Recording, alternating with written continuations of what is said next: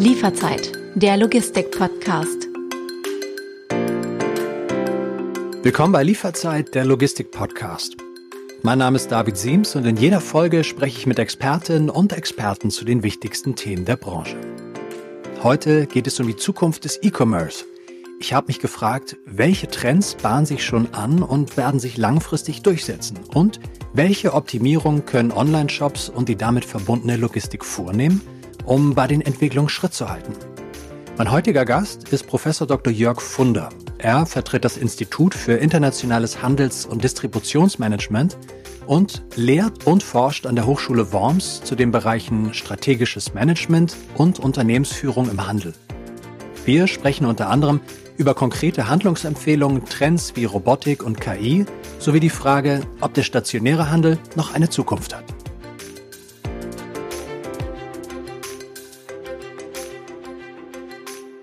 Dr. Jörg Funder, herzlich willkommen bei Lieferzeit, der Logistik-Podcast. Schön, dass Sie dabei sind. Herzlichen Dank, Herr Siems. Gerne. Ich habe gelesen, dass Sie vor zehn Jahren, das muss man sich mal vorstellen, 2013, von Zitat mehr als 80 Handelsvertretern zum Influencer of the Year gewählt wurden. Muss man vielleicht erklären, 2013, da bedeutete der Be Begriff Influencer ja noch etwas anderes als heute, oder? Was war das damals, der Influencer? Ja, also lustig, dass Sie darauf ansprechen, weil das schon so lange her ist tatsächlich auch. Damals war das ein Kongress und da wurden Händler gefragt, wen sie sozusagen als bedeutungsvollsten oder zumindest erwähnenswerten Menschen im Handel ähm, betrachteten. Und das war im Wesentlichen da, dem geschuldet, dass ich zum damaligen Zeitpunkt, glaube ich, recht viel in der Presse war, ein Buch geschrieben hatte, auf Kongressen war und einfach präsent. Und ich glaube, der Begriff des Influencers hat, ist auch damals unverändert wie heute sozusagen jemand, von dem man annimmt, dass er irgendwie einen Einfluss auf andere hat und mhm. in dem Moment auf die Handelsbranche. Das hat man damals geglaubt und deswegen diesen Titel verliehen. Es war jetzt weniger stark in sozialen Medien und sozusagen Influencer in diesem Sinne, sondern eher fachlicher Natur und über Beiträge. Ich glaube, das war so das Wesentliche. So. Ah, okay. Ich habe ja in der letzten Staffel von Lieferzeit auch mit zwei, naja, Influencern sind sie auf einer bestimmten Art auch, habe ich gesprochen mit ähm, Alexander Graf von Kassenzone Podcast und mit Philipp Westermeier, den kennen Sie natürlich auch ja. mhm. äh, von den Online-Marketing-Rockstars. Und mit denen habe ich ebenfalls über die Zukunft des E-Commerce gesprochen. Darum soll es ja heute auch gehen. Wenn Sie so in Ihre ganz persönliche Glaskugel schauen, welche drei Trends erwarten uns da zeitnah? Vielleicht auch schon, wenn man jetzt so das anlaufende Weihnachtsgeschäft sich anschaut? Ja, ich glaube, also es gibt schon große Trends und ich glaube, dass der E-Commerce sich gerade neu erfindet, so ein bisschen. Ich mhm. glaube, das muss man, also das wäre meine Lesart und das wäre so ein bisschen in meiner Glaskugel drin, auch wenn das Glaskugellesen natürlich immer, immer schwierig ist. Aber ich glaube, da sieht man schon große Veränderungen, wenn es im Wesentlichen um Dinge geht wie Robotisierung in der Logistik und auch im Versand. Mhm. Ah, das wäre für mich ein großer Punkt, was auch viel diskutiert wird. Das ganze Thema Augmented und Virtual Reality Einsatz ist für mich ein zweiter wesentlicher Punkt. Und der dritte ist eigentlich, äh, und das kommt man eigentlich heute im gesamten Handel oder in fast keiner Industrie mehr drumherum, der Einsatz künstlicher Intelligenz, was das mit dem ganzen Onlinehandel letztendlich macht. Und eigentlich auch, und das muss man doch dazu sehen, Entwicklungen, äh, die sich gerade ausbilden, also das ganze Web 3.0 Thema, ist für mich auch nochmal etwas, was den Onlinehandel verändern wird.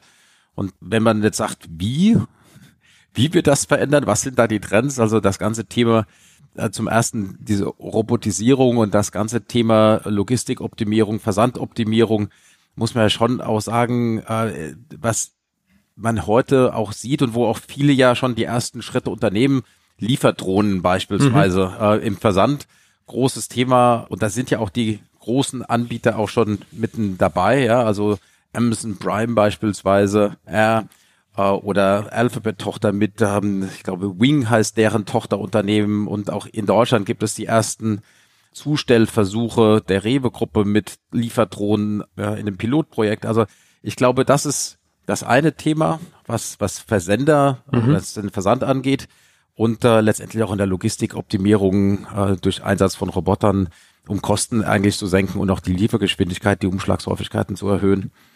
Klingt ja, ich will nicht, will nicht böse klingen, aber für mich äh, ist das Thema Drohnen ja wie so eine Verheißung, wie so eine Science-Fiction-Verheißung. Da gibt's mal hier ein Pilotprojekt, da ein Pilotprojekt. Ich glaube, wir Deutschen, weiß ich nicht, sind da noch ganz weit von entfernt. Aber, oder täusche ich mich ja. da? Also wir haben ja in Deutschland die ersten Tests damit mhm. letztendlich auch schon. Also ja, es gibt Pilotprojekte, aber das ist etwas, was ich zumindest mittelfristig schon im Einsatz sehe. Also ob das jetzt tatsächlich sozusagen bis zur Haustür kommt oder ob man es tatsächlich dann nochmal das Problem hat, der letzten Meile, die letzten zwei Kilometer, das irgendwie anders vor die Haustür zu bringen, das sei nochmal äh, dahingestellt. Aber wenn man international schaut, äh, Amazon Prime macht es in ganz Kalifornien bereits und ist dort umgesetzt. Es gibt natürlich, und das ist eigentlich das Problem, dass es dort rechtliche Problematiken gibt, die wir auch hier äh, in Deutschland haben. Und solange die nicht geklärt sind, haben wir eben auch keine, keinen breiten Drohneneinsatz. Aber ich glaube schon, dass das etwas sein wird, was wir jetzt im Weihnachtsgeschäft garantiert nicht, aber mittelfristig den Einzelhandel und auch den Online-Commerce verändern wird. Ähm, wenn es um Convenience geht, um Geschwindigkeit geht und insbesondere eben eine zeitnahe Lieferung, die ja heute von vielen gar nicht so gefordert wird, mhm. aber tatsächlich so die schnelle Lieferung, wenn es tatsächlich kostengünstig und auch einfach umzusetzen geht. Ich kann mir schon vorstellen, dass es dauerhaft eben eine Veränderung bewirkt. Nicht nur was Kostenstrukturen angeht, sondern auch äh, insbesondere, wenn es um die zeitnahe Verfügbarkeit von Produkten geht und, und das darf man vielleicht auch gar nicht so weit wegschieben, wenn die Prognosen richtig sind und der Cap-Markt tatsächlich so stark wachsen sollte, dann gibt es sicherlich eben auch Herausforderungen, dauerhaft Beschäftigte zu finden, die den Beruf des Zustellers ausüben wollen und auch dauerhaft ausüben wollen. Mhm. Wenn man sich jetzt die aktuelle CAP-Studie anschaut, ne, vom Bundesverband Paket und Expresslogistik, dann geht die Studie davon aus, dass wir bis 2027 einen weiteren Wachstum des Sendungsvolumens auf knapp 4,9 Milliarden Sendungen in Deutschland haben werden. Können Sie vielleicht so ein bisschen beschreiben, diese Trends, die Sie da gerade in Ihrer Glaskugel gesehen haben? Inwiefern ja. lassen sich diese Trends denn mit der Cap-Branche und den Trends ähm, verheiraten? Ich glaube schon, dass diese Trends sich da sehr, sehr gut verheiraten lassen nämlich insbesondere wenn es um das Sendungswachstum geht. Das ist ja die CAP-Studie, das sagt ja aus auf 4,9 Milliarden, auch wenn es da natürlich Annahmen gibt, dass sich äh, tatsächlich auch die privaten Konsumausgaben wieder deutlich verbessern, mhm. die ja im Moment tatsächlich eher schwierig sind.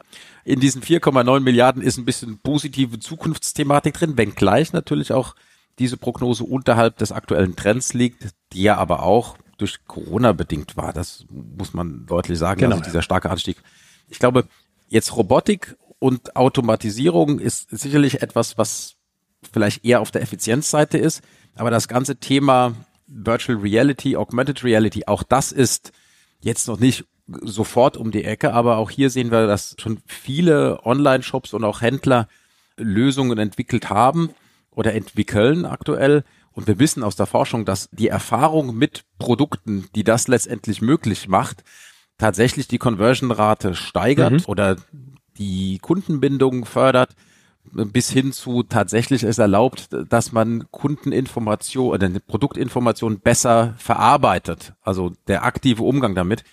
Und genau das wird letztendlich dazu führen, glaube ich sehr stark, dass diese Erlebnisse, die man in eben diesen Lösungen, wie beispielsweise Otto hat ja die Applikation Your Home, in dem man Produkte des Online-Shops mhm. in die eigenen vier Wände projizieren kann oder Saturn, wo man verschiedene Produkte ausprobieren kann in einer ähm, virtuellen Realität, entweder einem Loft oder einer Raumstation. Also diese Lösungen, die es bereits heute gibt, sorgen dafür, dass der Kunde einfach sich besser und enger, intensiver mit den Produkten auseinandersetzt und damit letztendlich auch die Conversion-Rate steigert Heute sind es knapp 77 Prozent der Käufe werden abgebrochen, bevor es tatsächlich zum Zahlungsabschluss kommt. Ja, woran liegt das? Und das sind häufig Überlegungen, Ängste, ob es dann doch das richtige Produkt mhm. ist, Verfügbarkeitsthematiken. Vielleicht auch die Lieferkosten, und, dass Menschen nicht bereit sind, Liefergebühren zu übernehmen? Ja, immer mehr, insbesondere wenn es um Rücksendungen geht. Mhm. Äh, Liefergebühren ist ja das eine, aber tatsächlich auch die Retouren. Und wenn ich zwar keine Liefergebühren habe, aber in der Retouren nicht übernommen werden, dann ist es für viele eben auch mit ein Grund, nicht zu, äh, nicht zu bestellen. Mhm. Bis hin zu äh, eigentlich auch, das ganze Thema, wie der Online-Shop gestaltet ist, wie der Zahlungsprozess aussieht, also das sind mit Kerngründe eines Kaufabbruchs dabei. Das heißt also ja, von daher, ja, bitte. Ja? Nee, aber ich hätte Sie jetzt als nächstes nach Ihren konkreten Handlungsempfehlungen gefragt für Menschen auf der E-Commerce-Seite, aber auch auf der anderen Seite in der Paketlogistikbranche. Sie haben es ja eben schon angedeutet, also ja. Ich stelle es mir vor als Endkunde, es muss eigentlich so konvenient wie möglich sein. Ne? Also dann gibt es dann irgendwie virtuelle Anwendungen, wo ich dann quasi mein Wohnzimmer schon auf dem Bildschirm erkenne oder auf dem Screen. Das ist dann eine dringende Empfehlung oder sogar ein Muss für die Treiber im E-Commerce? Ich glaube, das wird das Einkaufen online maßgeblich verändern. Nicht nur die Virtual Reality oder Augmented Reality, sondern ich glaube, dass auch der ganze Einsatz von KI noch ein ganz großer Punkt sein wird dabei oder ist mhm. heute bereits, um eben Umsätze oder Conversion Rates zu steigern, sei es aufgrund von personalisierten Werbekampagnen, Auslesen von Kundenrezessionen, Bereitstellen von Ratgebern, Chatbots, die online eine Beratungsfunktion wahrnehmen was man heute zum Teil gar nicht merkt, dass es ein, ein Chatbot ist oder tatsächlich das schon sehr real ausschaut. Ich glaube, das sind ganz, ganz wichtige Punkte und ja, das sind auch die richtigen Schritte, die es dann eigentlich zu gehen gilt. Einerseits immersive Ergebnisse oder Re Erlebnisse für den Kunden bereitzustellen im Online-Shop und dort es möglichst persönlich und convenient zu machen für den jeweiligen Kunden. Und ich glaube, das ist aber auch für die Paketlogistik relevant, tatsächlich hier in, und dort, glaube ich, sind die Herausforderungen noch größer als eigentlich bei den E-Commerce-Händlern, weil sie jetzt nicht zwangsläufig äh, Augmented Reality, Virtual Reality, das sind eher Technologien, die dann im, in der Kommissionierung vielleicht eine Rolle mhm. spielen, als jetzt tatsächlich auch dort wieder Effizienz ähm, steigernd oder Picking-Fehler vermeidend oder andere Punkte. Aber ansonsten glaube ich, ist bei der Cap-Seite die Herausforderungen sind viel breiter gelagert. Nämlich wenn wir jetzt tatsächlich auch sehen, dass wir neue Stadtkonzepte haben, das Wohnen in die Innenstädte zurückkehrt, dass wir neue Lieferstrukturen benötigen, neue Liefertechnologien. Ich glaube, dass die Komplexität dort einfach sehr viel höher wird in Zukunft und dass es daher relevant wird, so weit wie möglich Prozesse zu vereinfachen, zu automatisieren und eben auch Investitionen in KI voranzutreiben, um äh, vielleicht Sendungsvolumina vorhersagen zu können, Touren noch besser zu planen. Ich glaube, das sind so die wesentlichen Schritte dabei. Ich höre so ein bisschen heraus, Paketlogistik muss noch viel stärker in Technologie auch investieren als E-Commerce-Branche, oder? Ich glaube, das ist sicherlich der Fall, ja. Mhm. Also ähm, äh, hohe Investitionen in neue Technologien, auch ähm, seien das Liefertechnologien, sei das äh, Kommissionier- oder Lagertechnologien bis hin zu Künstlerintelligenz. Ich glaube, das ist ja zwangsläufig, weil ja auch die Cap-Branche eigentlich eine transaktionsgetriebene oder transaktionskostengetriebene Branche ist, was dann äh, in dem Moment, wenn die Komplexität steigt, muss man sie probieren, irgendwie handhabbarer zu machen mhm. oder zu vermeiden, da wo sie nicht produktiv ist.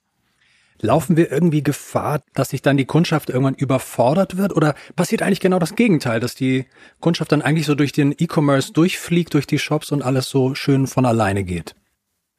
Ja, ich glaube von alleine, das wäre so eine, so eine Wunschvorstellung, aber ich glaube, es wird sehr viel einfacher ähm, und man äh, probiert den Kunden auf ganz vielen Dimensionen zu unterstützen. Ähm, und ich glaube, das wird dazu führen, dass auch der gesamte Einkaufsprozess einfacher und auch äh, letztendlich bedarfsgerechter wird. Also, seien das, nehmen wir mal Beispiele aus der Fashionbranche. Mhm. Da, da passiert relativ viel. Also heute bestellt ja die Durchschnittsdame oder der Durchschnittsherr eine Auswahl an Produkten, weil man gar nicht genau weiß, passt das oder wie ist der Stoff, wie ist die Passform. Und wenn, da gibt es ja schon zahlreiche Beispiele, von, äh, von Online-Shops, die mit Fitting-Models und ähm, Empfehlungen und Körperscannern agieren, um zu sagen, okay, das fällt eher groß oder klein aus oder das passt zu deiner Figur, weil du ähnliches schon mal gekauft mhm. hast oder in einer ähnlichen Kategorie. Also da wird für den individuellen Kunden schon ganz viel gemacht, um eben auch dann diese Auswahl an Produkten zu reduzieren und auch die Enttäuschung, die vorliegt, wenn was nicht passt mhm. ja, oder dann doch nicht so gut gefällt, das hat ja zwei Dimensionen. Das ist auf der einen Seite für den Händler Retouren zu vermeiden und Fehlsendungen zu vermeiden und für den Kunden natürlich sozusagen ein positives Einkaufserlebnis zu generieren und möglichst viel Unterstützung zu erfahren dabei. Lassen Sie uns zum Schluss noch mal kurz über den stationären Einzelhandel sprechen. Ich habe äh, am Wochenende nach langer Zeit mal wieder einen kleinen Ausflug in die Hamburger Innenstadt gemacht. Und äh, da gibt es so ein früheres Kaufhaus für Sportartikel, fünf Stockwerke hoch. Äh, und das ist mittlerweile zu einem öffentlich zugänglichen Ort für Kunst und Kultur geworden. Unten gibt's tollen Kaffee, man kann sich tolle Boutique-Designer-Shops anschauen. Es gibt aber auch einen Galeriebereich, also ein toller kultureller Treffpunkt. Ist es in Ihrer Wahrnehmung ein Einzelfall oder beobachten Sie auch in anderen deutschen Städte, wo sich Kaufhäuser immer stärker äh, entweder verschwinden oder immer stärker in den digitalen Raum zurückziehen müssen? Um, ja, das Kaufhaus ist sozusagen die hohe Kunst im stationären Einzelhandel mit der höchsten, das Betriebsmodell mit der höchsten Komplexität. Und wir sehen ja seit langen Jahren schon den Niedergang dieses Handelsformats, äh, aktuell auch gerade wieder. Und ich glaube, das sind zwei Fragen, die Sie ja stellen. Einerseits, wie viel Warenhäuser wird es langfristig geben oder wie werden die umgewandelt? Und zweitens sozusagen, gibt es eine Online-Zukunft für das Warenhaus? Und das sind meiner Meinung nach so, so zwei Fragestellungen. Und die erste Fragestellung, ja, wir gehen davon aus, es wird maximal für 50, 55 Filialen eines Warenhauses, eines zentralisiert geführten Warenhauses in Deutschland geben. Das hängt ein bisschen damit zusammen, dass aufgrund der großen Komplexität sie sehr standardisierte Sortimente anbieten müssen. Mhm. Dann brauchen sie einen großen Einzugsgebiet oder eine große Kundschaft, damit diese standardisierten Sortimente eben nach wie vor dann auch noch Nachfrager finden. Ja, ähm, und deswegen äh, brauchen wir mindestens 100.000 Einwohner im Stadt-Landkreis, damit sich sowas prinzipiell lohnt. Und deswegen werden auch viele schließen und dann muss man alternative Verwendungen finden für diese Gebäude. Und nicht immer ist es der Einzelhandel. Die Gebäude sind ja häufig irgendwie in den 50er, 60er, 70er Jahren gebaut und würde man heute auch gerne anders haben äh, und ist nicht die Wunschvorstellung für Online, für Handel, für, mhm. für stationären Handel. Von daher gibt es das immer mehr. In Mainz beispielsweise gibt es auch das ehemalige Karstadt-Warenhaus, was äh, eine eine Mischung ist zwischen Einkaufen und Kunst und Kultur und äh, lokalen Veranstaltungen. Das ist, ja, ich glaube, das alte Warenhauskonzept wird sich da neu erfinden müssen und die Immobilien, die wir nun mal haben, die in den Innenstädten verbleiben, die jetzt kein Warenhaus mehr haben, die werden anders genutzt werden und gerade eben auch Kultur. Hier in Worms haben wir ein altes Kaufhaus, da geht die Stadt jetzt rein beispielsweise mhm. mit ihren Thematiken. Ja, das werden wir also sehen. Und Online-Zukunft im Warenhaus, naja, wir haben ja nur noch einen Warenhauskonzern aktuell. Das ist jetzt nicht unbedingt die Blüte des Online-Commerce. Und von daher würde ich jetzt auch eher sagen, ist eher die Frage, wird das das Warenhaus tatsächlich in der Zukunft noch so geben? Das ist kritisch zu beurteilen. Ich fand das ja ganz spannend, wenn das vielleicht so ein Hybridort wird, ne? Also teils Warenlager, teils Warenhaus, teils Paketshop, teils Coffeeshop, Kunst und Kultur, wo sich quasi verschiedene Branchen dann treffen. Ein Begegnungsort, wo für Menschen, die dann vielleicht auch mal aus dem Umland in die Stadt kommen wollen, um dort was, ja. nicht nur Kaffee zu trinken, aber um eine Sendung abzuholen oder Waren zu shoppen. Ne? Ich glaube, das ist äh, eine sehr schöne Vision und auch eine gute. Letztendlich, das Warenhaus war schon immer Erlebnisort. Mhm. Ja? Also so, das, das hat es ja ausgemacht. Das war ja. Sie sind ja auch äh, Fan. Konsum ich weiß aus geheimer Quelle, ja. Sie sind Fan des Warenhauses. Ich bin eigentlich Fan. Das war, das liegt daran. das sind an vielen Dingen, ja. Ich bin Fan des Warenhauses dahingehend, dass ich die Kindheitserinnerung und sozusagen ich selbst habe ja im Warenhaus mal was auch immer man mal Karriere nennen will, aber zumindest mal be äh, begonnen zu arbeiten. Und also von wo? daher ja, ich habe bei Hertie begonnen. Hertie, also mein oh, erster, ja. ich habe ja, ich hatte ein duales die Älteren unter, unter den uns werden das noch kennen. ja, also das war ein duales Studium damals bei Hertie und bin so zu Karstadt gerutscht und habe das noch eine Weile mitgemacht. Aber tatsächlich finde ich das auch heute eigentlich ein spannendes Konzept. Wenn es gut gemacht ist, gehe ich gerne in das Warenhaus einkaufen. Insbesondere muss man jetzt ehrlicherweise sagen, im Ausland gibt es tolle Formate, die äh, da wirklich auch inspirierend sind und Zum eine Beispiel? Erfahrung bieten. Wovon, wovon sprechen Sie? ich finde Harrods beispielsweise mhm. toll in London. Ich finde auch Selfridges zum Teil gut. Ich finde in den USA gibt's tolle Beispiele von Nordstream beispielsweise, die im Luxussegment äh, positioniert sind. Das sind schon Dinge, die aber etwas ganz besonders gut machen. Und das fehlt uns hier in Deutschland halt leider. Das Warenhaus hier ist so ein bisschen alles und nix. Das ist, mhm. äh, und das ist wie alles, wenn sie sehr stark in der Mitte positioniert sind, dann sind sie eigentlich gar nicht positioniert, sondern so ein bisschen willkürlich. Und das wieder neu aufzuladen in Konzepten, wie Sie es beschrieben haben, also tatsächlich, dass dort Kultur stattfindet, Kunst stattfindet, dass dort Erfahrungen gemacht werden, dass man dort einkaufen kann, aber auch verweilen kann. Ich glaube, das ist ein spannendes Konzept und das sehen wir auch ähm, international oder auch gerade hier, wenn wir aus Worms sprechen, in Mannheim. Mhm. Äh, Engelhorn hat ja eine Erlebnisgastronomie noch eingebaut. Viele Menschen gehen ja tatsächlich mittlerweile dorthin, um nicht einzukaufen, sondern um essen und trinken zu gehen. Geben Sie mir ganz zum Schluss doch nochmal eine schöne Handlungsempfehlung. Wir machen nochmal den Bogen zurück mhm. zum E-Commerce. Ähm, ja.